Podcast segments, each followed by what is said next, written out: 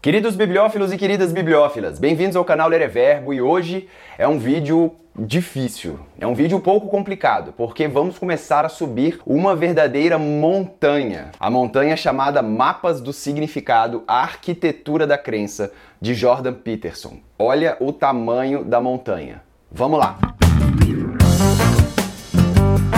Muito bem, antes gostaria de pedir para você se inscrever no canal, pois assim você não perde nenhuma atualização, porque a gente vai debulhar este livro aqui. Este livro aqui faz parte de um grupo de livros que eu criei para poder estudar storytelling. Para você estudar as estruturas da história, é muito importante você saber as questões míticas que envolvem as histórias, os significados por trás de elementos que você coloca na história. Por isso eu cheguei nesse livro aqui, Mapas do Significado. É um livro enorme e muito difícil. Aqui Aqui, bem no começo do livro, tem uma parte onde ele explica por que é importante sabermos sobre significados e sobre mitos. E é essa parte que a gente vai ler e vai tentar entender e interpretar aqui. E aí eu vou trazer outros vídeos com momentos interessantes do livro. Eu não vou trazer por capítulo nem nada disso, mas vou trazer pequenas pérolas que buscamos aí nesse poço de conhecimento que vai ser mapas do significado. Muito bem, então vamos lá, acompanhando comigo a leitura. Jordan começa falando que o mundo pode ser interpretado de forma válida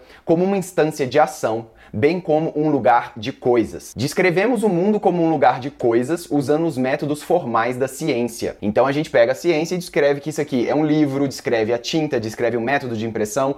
Isso é um mundo de coisas que a gente consegue descrever pelos métodos formais da ciência. Contudo, as técnicas de narrativa, mito, literatura e drama retratam o mundo como uma instância de ação, as duas formas de representação têm sido desnecessariamente definidas em discordância. Parece que são coisas opostas que não podem juntar, que não podem estar juntas no mesmo mundo, mas ele fala que isso é uma, uma forma de desnecessária de interpretar o mundo. É, pois ainda não formamos um quadro claro dos seus respectivos domínios. O domínio da primeira é o mundo objetivo das coisas, né? Aquilo que é de acordo com a perspectiva da percepção intersubjetiva. Então, o que, que é isso aqui? Isso aqui, para mim, é um livro. E o domínio da última, que é o da ação, é o mundo do valor, aquilo que é e aquilo que deveria ser, de acordo com a perspectiva da emoção e da ação. Cara, aqui já é muito legal isso aqui. O mundo do dever ser, de acordo com a perspectiva da emoção.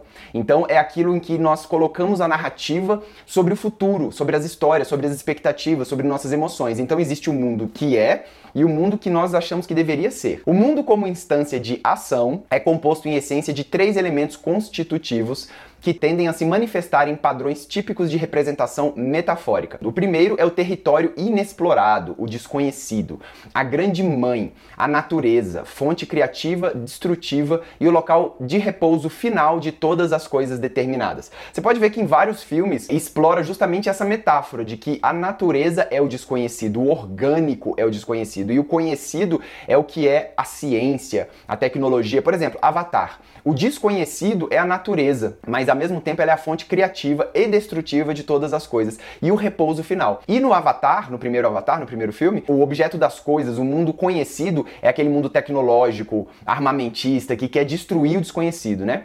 Então ele fala: o segundo é o território explorado, o grande pai protetor e tirânico, a cultura, sabedoria ancestral cumulativa.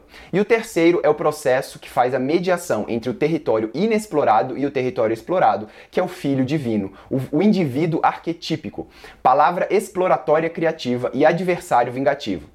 Estamos tão adaptados a esse mundo de personagens divino quanto ao mundo objetivo. Então, Peterson fala que esse mundo de personagens e de metáforas está na base do ser humano. A gente já está adaptado a ele. Então não é estranho eu falar isso para você aqui. Tal adaptação significa que o ambiente é, na realidade, tanto uma instância de ação quanto um lugar de coisas. Então o ambiente que a gente vive é tanto um lugar de coisas como um lugar de ação, um lugar de dever ser. A exposição desprotegida ao território inexplorado produz medo. Então quando você é exposto ao desconhecido, sem proteção nenhuma, isso produz medo. O indivíduo é protegido de tal medo por consequência da imitação ritual do grande pai, por consequência da adoção da identidade de grupo, que restringe o significado das coisas, conferindo previsibilidade às interações sociais. Então, quando você está com medo do inexplorado, o que, que você faz? Você se volta ao grupo, você se volta à cultura para ver o que, que a cultura diz sobre isso, né? Seja cultura religiosa, qualquer cultura cumulativa. Contudo, quando a identificação com o grupo se torna absoluta,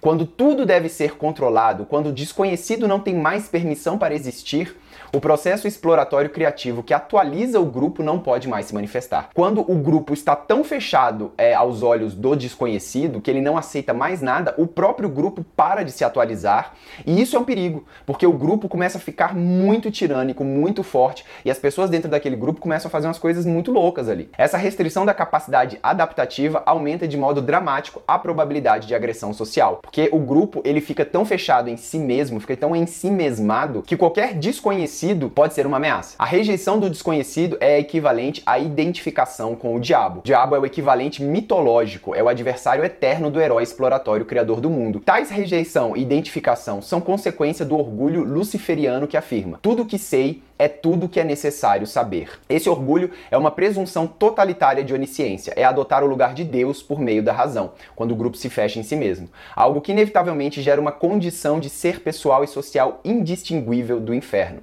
Esse inferno desenvolve-se devido à exploração criativa, impossível sem humilde reconhecimento do desconhecido, constituindo o processo que constrói e mantém a estrutura adaptativa protetora que insufla vida em grande parte do seu significado aceitável.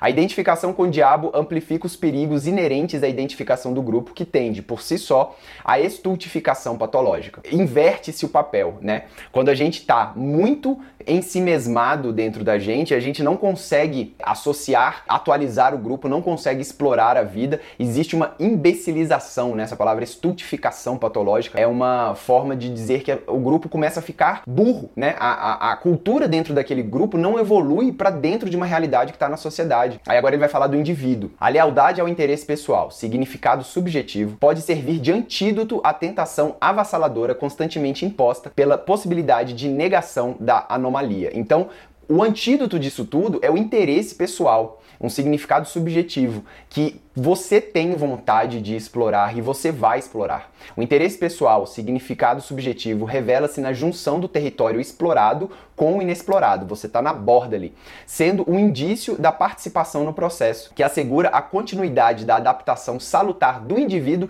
e da sociedade. Então, a lealdade ao interesse pessoal é equivalente à identificação com o herói arquetípico, o Salvador, que mantém sua associação com a palavra criativa em face da morte, a despeito da pressão do grupo para se conformar. A identificação com o herói serve para diminuir a insuportável valência motivacional do desconhecido. Ademais, fornece ao indivíduo uma posição que, de forma simultânea, transcende e mantém o grupo. Então é importante a exploração do desconhecido, até mesmo para contrapor com o conhecido. E quem é que faz isso? o indivíduo. E por isso que ele fala que as crenças são muito importantes, porque elas constroem esse mundo de ação.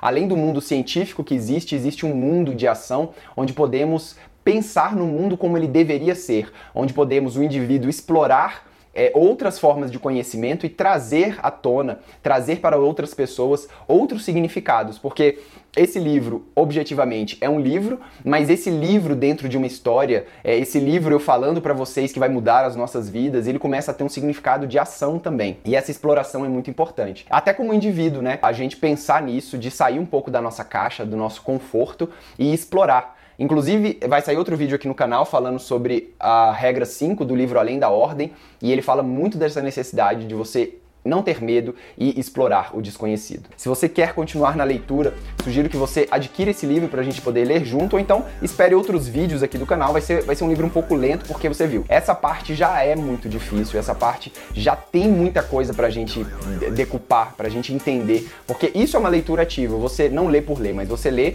entender e aplicar o seu objetivo, e o meu objetivo é storytelling. Muito obrigado pela audiência, um grande abraço, boa sorte e até a próxima. Valeu!